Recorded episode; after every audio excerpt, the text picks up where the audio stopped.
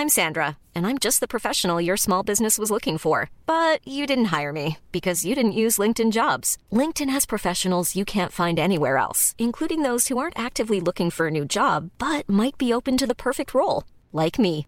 In a given month, over 70% of LinkedIn users don't visit other leading job sites. So if you're not looking on LinkedIn, you'll miss out on great candidates like Sandra. Start hiring professionals like a professional. Post your free job on linkedin.com/people today. Even on a budget, quality is non-negotiable. That's why Quince is the place to score high-end essentials at 50 to 80% less than similar brands. Get your hands on buttery soft cashmere sweaters from just 60 bucks, Italian leather jackets, and so much more. And the best part about Quince, they exclusively partner with factories committed to safe, ethical, and responsible manufacturing. Elevate your style without the elevated price tag with Quince. Go to quince.com slash upgrade for free shipping and 365-day returns.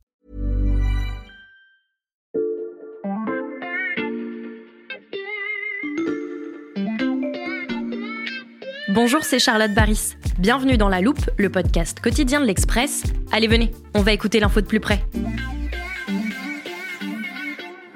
Vous avez peut-être remarqué qu'il y a des événements dont on parle depuis des mois, parfois des années, qui arrivent enfin en 2024. Alors, pour commencer l'année, La Loupe a décidé de s'intéresser à quatre grandes dates qui pourraient faire de 2024 une année historique. 2024. 2024. 2024 2024. L'année 2024. 2024, ce sera l'année où L'extrême droite accroît son influence au Parlement européen. Bonjour Isabelle. Bonjour Charlotte. Isabelle Horry, tu es correspondante de l'Express à Bruxelles. Avant de parler de l'extrême droite en Europe, je pense qu'on a besoin de faire un point sur ce que sont les élections européennes. Alors du 6 au 9 juin prochain, on va élire les députés européens, ce sont euh, les représentants au Parlement européen qui vont faire euh, les grandes lois cadres au niveau européen qui vont s'appliquer à nous tous, alors sur l'immigration, les nouvelles technologies ou encore euh, la lutte contre le réchauffement climatique. C'est donc un scrutin important et c'est un scrutin à la proportionnelle.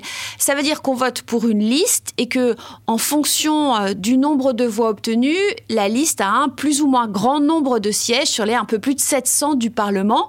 Et ce qu'il faut savoir aussi, c'est qu'au Parlement européen, les députés ne sont pas réunis par pays, mais bien par groupes politiques transnationaux. Et parmi ces groupes politiques, Isabelle, il y en a donc un qui pourrait prendre de l'importance en 2024. C'est celui situé à l'extrême droite de l'hémicycle européen. Oui, et plus précisément deux groupes même. Il y a le groupe ECR, ça veut dire conservateur et réformiste européen, et il y a le groupe ID, Identité et démocratie. ID, c'est le groupe constitué euh, autour du RN, et dans ECR, il y a notamment les troupes de Giorgia Meloni en Italie et du parti Droit et Justice polonais. Et ce n'est pas tout. À côté de ces deux groupes, il y a aussi un certain nombre de députés d'extrême droite qui siègent comme indépendants, notamment ceux du Hongrois Viktor Orban. Au cours de cette mandature, ECR et ID n'ont pas réussi à fusionner parce qu'il y a des pro-russes et certains qui sont trop à droite pour les autres. Ça a limité leur force de frappe ces dernières années. Et pourquoi il faut les surveiller lors de ces élections? Alors il faudra guetter s'ils parviennent à s'unir euh, avant ou après l'élection. Au total, ils devraient passer à 185 sur 720 sièges au lieu de 150 aujourd'hui. C'est loin hein, d'être une majorité, mais ça montre quand même que le centre de gravité du Parlement européen bascule de plus en plus à droite. Et puis, l'inquiétude est aussi montée d'un cran chez les pro-européens après les récentes élections aux Pays-Bas qui ont été comme un électrochoc pour tout le monde.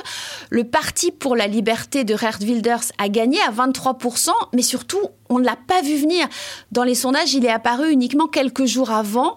On pourrait donc avoir une surprise de ce genre lors des élections européennes dans un contexte qui semble favorable à l'extrême droite.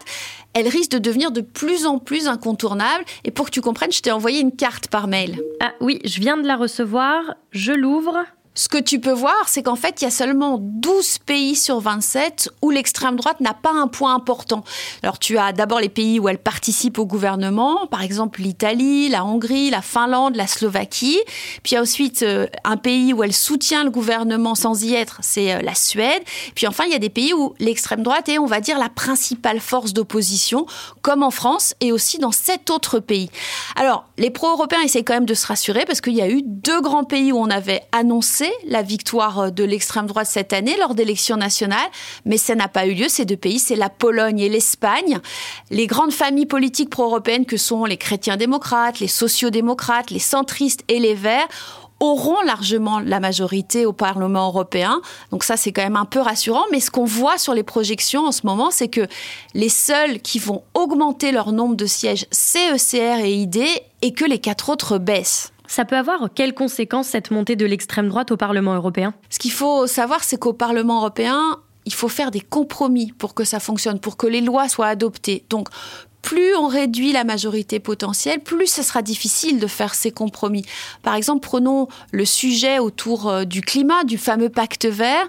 Il y a eu des désaccords, parfois même au sein d'un même groupe politique. Et donc, c'est de plus en plus difficile de faire passer des textes. Et puis, on voit bien aussi que les idées de l'extrême droite infusent. L'immigration est un bon baromètre. On voit euh, comment le discours change. On est sur des politiques de plus en plus restrictives. Et donc, il y a quand même une tentation pour une partie de la droite traditionnelle, c'est de s'allier avec l'extrême droite. On peut imaginer par exemple une alliance entre les chrétiens démocrates du PPE et le groupe ECR de Meloni. Le chef du PPE d'ailleurs tend régulièrement la main à Giorgia Meloni. On pourrait imaginer hein, une majorité alternative à l'axe sociodémocrate chrétien-démocrate qui a toujours fait la pluie et le beau temps au niveau européen.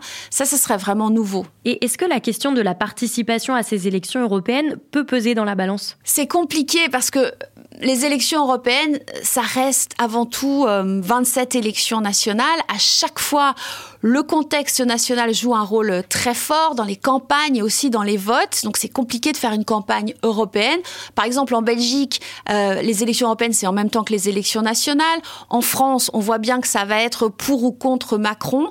Donc c'est des élections où il y a toujours des surprises, des élections qui sont euh, très atypiques. Et en France, par exemple, ce sont les seules élections à la proportionnelle.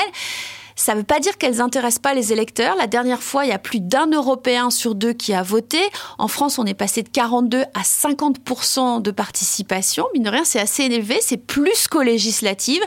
Et les sondages laissent penser que ça pourrait être encore le cas cette fois-ci.